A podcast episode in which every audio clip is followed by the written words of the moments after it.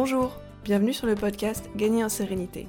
Je suis Adèle, coach certifié, et j'accompagne les entrepreneurs passionnés mais débordés. Ici, on parle d'organisation, de gestion du temps et d'état d'esprit. Je vous partage des outils simples et concrets pour arrêter de courir après le temps et faire grandir sereinement votre business.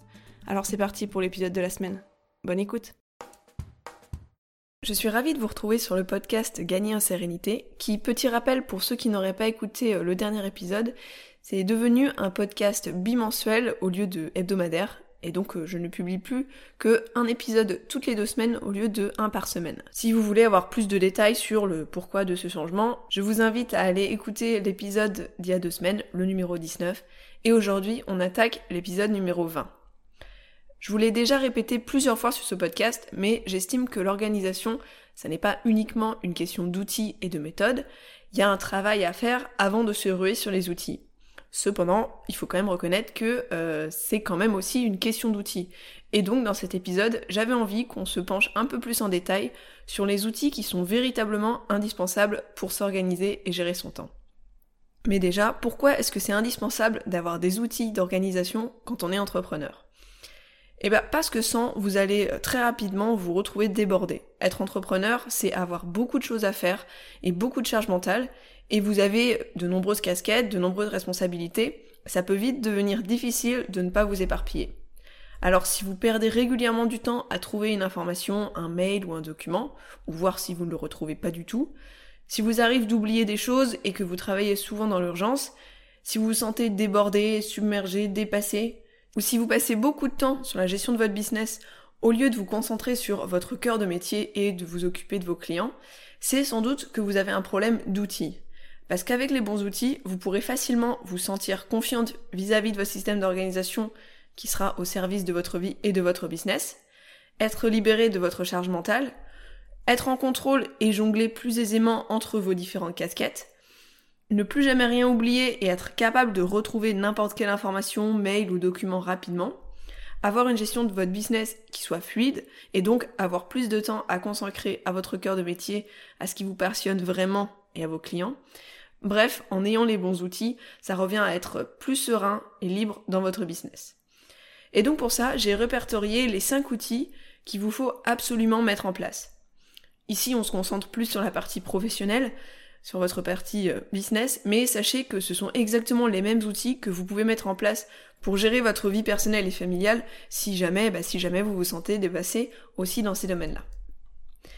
Et je pense sincèrement que si vous n'avez pas ces cinq outils, vous ne serez pas en mesure de vous organiser et de gérer votre temps correctement. Bon, par contre, avoir ces cinq outils, c'est pas forcément la garantie que vous allez réussir à bien avoir le contrôle, parce que en plus de mettre en place les outils, bah, il faut surtout les mettre en place correctement, et ça, ça veut dire d'une manière qui vous correspond, qui correspond à votre fonctionnement et qui correspond à vos contraintes de vie. Donc pour résumer, en utilisant un vocabulaire mathématique, euh, parce que j'aime les mathématiques, l'utilisation de ces cinq outils, c'est une condition nécessaire mais pas suffisante pour vous organiser correctement. Alors en fait, quand je dis 5, c'est plutôt cinq catégories d'outils, puisque dans certaines catégories, il y a en fait plusieurs outils, et notamment pour faire la distinction entre tout ce qui est digital et tout ce qui est physique, ce qui est papier. Alors j'espère que vous êtes prêts à découvrir les 5 outils absolument indispensables pour s'organiser correctement en business. Outil numéro 1, des boîtes de réception physiques et numériques. Alors déjà, euh, ça commence bien parce que je vous parle déjà au pluriel dès l'outil numéro 1. Parce qu'en fait, avoir une seule boîte de réception, ça va pas être possible. Mais d'abord, qu'est-ce que c'est qu'une boîte de réception? Eh bah, une boîte de réception, c'est une zone de réception des informations entrantes. Son objectif, c'est de ramasser toutes les informations qui rentrent dans votre quotidien pour pouvoir les traiter ensuite et ne jamais en louper, ne jamais en oublier. Donc par exemple, c'est une boîte mail, une boîte aux lettres, un carnet d'idées, une banette dans laquelle vous allez mettre tous vos papiers en vrac, c'est aussi la messagerie de votre téléphone, etc. Et je suis sûre que vous en avez déjà plein autour de vous. Mais c'est pas parce que vous avez déjà des boîtes de réception qu'il n'y a pas un travail à faire sur cet outil. L'idée, euh, ça va être d'avoir un nombre de réceptions qui soit suffisante, parce qu'on ne peut pas en avoir trop peu, sinon on risque de laisser passer des informations à la trappe, c'est-à-dire qu'il y a des choses qu'on va louper et qu'ensuite on va oublier. Ce qu'on veut, c'est que vos boîtes de réception, elles ne laissent passer aucune information au travers de leur mail, donc elles doivent être exhaustives. Mais il faut aussi avoir un nombre de boîtes de réception qui ne soit pas trop important. Par exemple, avoir plusieurs boîtes mail, souvent ça c'est pas très pertinent. Il vaut mieux les regrouper dans une seule boîte mail. Vous pouvez avoir plusieurs adresses mail, mais toutes regroupées dans la même boîte de réception. Et pourquoi est-ce qu'on ne veut pas en avoir trop? Eh bien ça, c'est pour ne pas s'éparpiller et perdre du temps. Parce que chaque boîte de réception, il va falloir la traiter régulièrement, c'est-à-dire qu'il va falloir analyser chaque information qui est dedans, traiter chaque information jusqu'à ce que la boîte soit vide. Donc ce qu'on veut, c'est avoir le moins de boîtes de réception possible, tout en en ayant suffisamment pour ne rien laisser passer. Et bien sûr, il est nécessaire de les traiter et de les vider régulièrement, très régulièrement même. Je pense notamment aux boîtes mail qui débordent chez beaucoup de personnes, parce que les infos, elles rentrent dans la boîte de réception, mais ensuite elles doivent être analysées et traitées rapidement. La boîte de réception, faut voir ça comme un lieu de stockage temporaire. Parce qu'une boîte de réception hors de contrôle, eh ben, ça perd tout son intérêt. Pour vous illustrer ça un petit peu, je vais vous expliquer comment moi je fonctionne. Donc j'ai un certain nombre de boîtes de réception que je vide tous les jours. J'ai une boîte mail perso et une boîte mail pro. Ça c'est spécifique à moi. Hein. J'aime bien séparer pro et perso parce que j'aime bien pouvoir déconnecter complètement du travail quand je suis en vacances notamment. Et j'ai aussi des services de messagerie qui me sont plus ou moins imposés, comme euh, le répondeur de mon téléphone, les SMS, il y a aussi WhatsApp, Slack, les DM Instagram, Messenger. Et j'essaie au maximum d'avoir une distinction entre pro et perso à nouveau pour pouvoir couper les messageries pro pendant mes vacances. Donc ça c'est pour les boîtes de réception que je vide tous les jours. Et ensuite j'ai deux autres boîtes de réception que je vide une fois par semaine, parfois deux. J'ai une banette dans mon salon pour euh, les documents physiques. J'y mets les documents euh, qui sont utiles pour moi que je récupère euh, dans la boîte aux lettres après ouverture des enveloppes. Soit je les mets dans ma banette, soit le reste à part bah, directement à la poubelle ou pour mon mari. Et aussi je mets dedans les documents qu'on peut me donner en main propre lors de différents rendez-vous. Et donc il y a trois étages dans ma banette. Un pour tout ce qui est pro, un pour ce qui est perso et aussi un étage pour tout ce qui est bénévolat.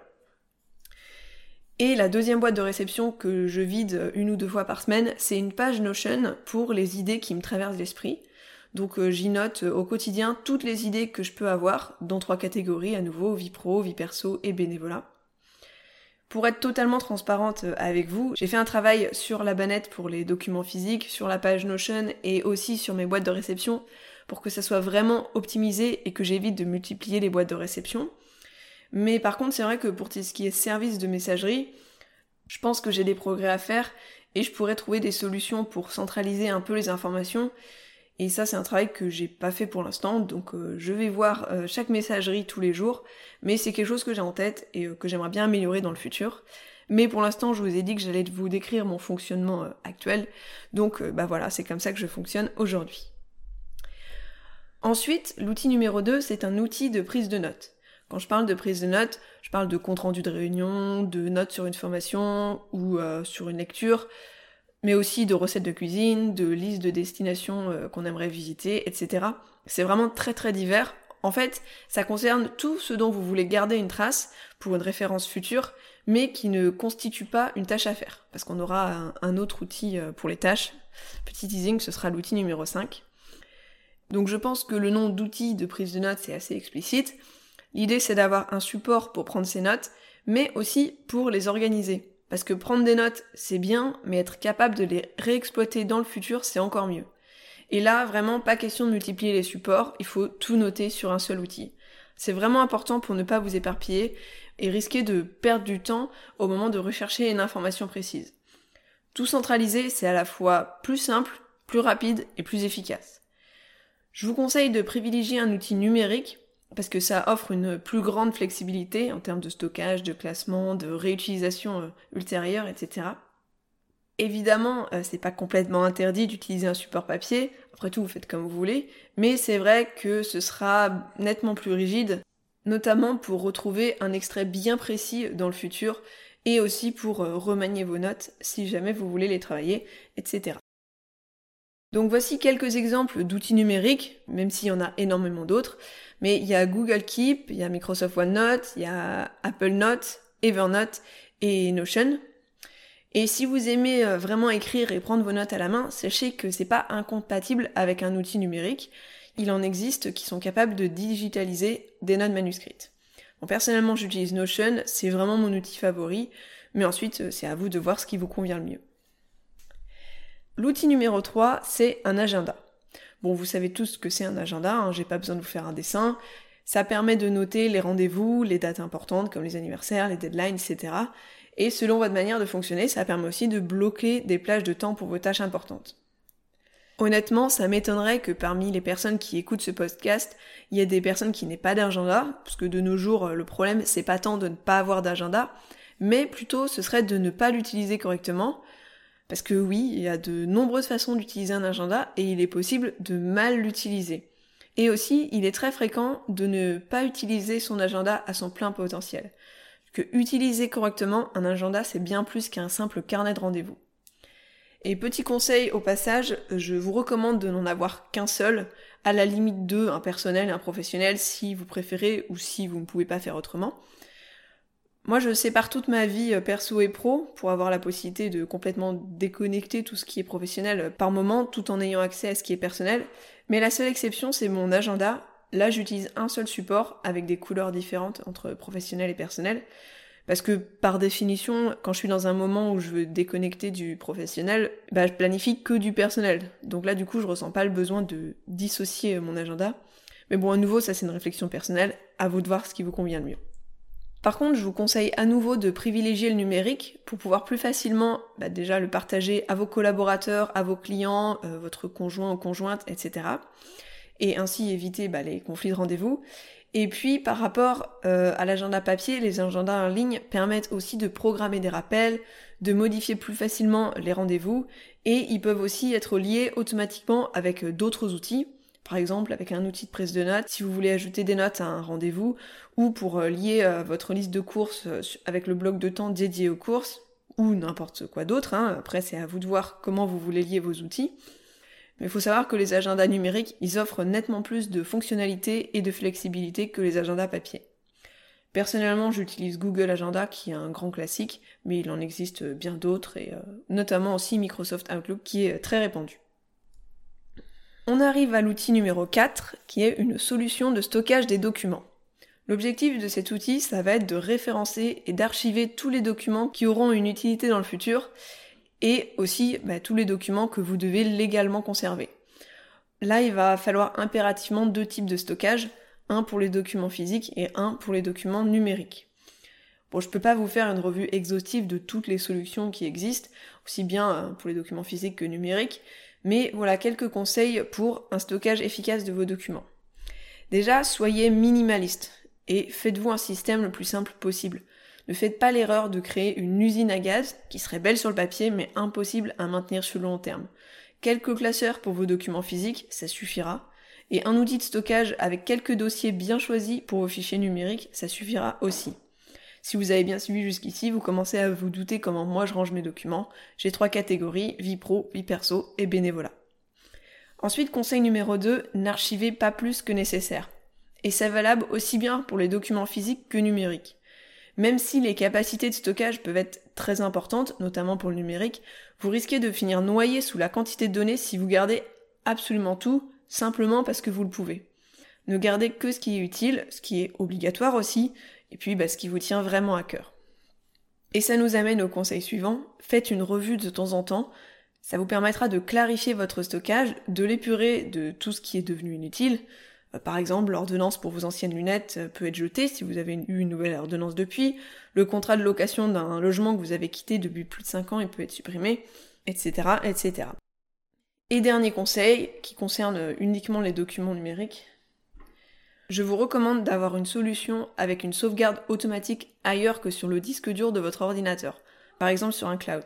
Comme ça, si votre ordinateur vous lâche, ou s'il est perdu ou volé, eh ben, vous pourrez tout retrouver et vous ne perdrez rien. Et bien sûr, au-delà de l'outil, il faut en plus avoir une bonne organisation, un bon référencement des fichiers pour pouvoir les retrouver facilement. Et ça, c'est un travail qui demande un peu de réflexion et ensuite un peu de discipline. Et finalement, l'outil numéro 5, c'est un gestionnaire de tâches et de projets.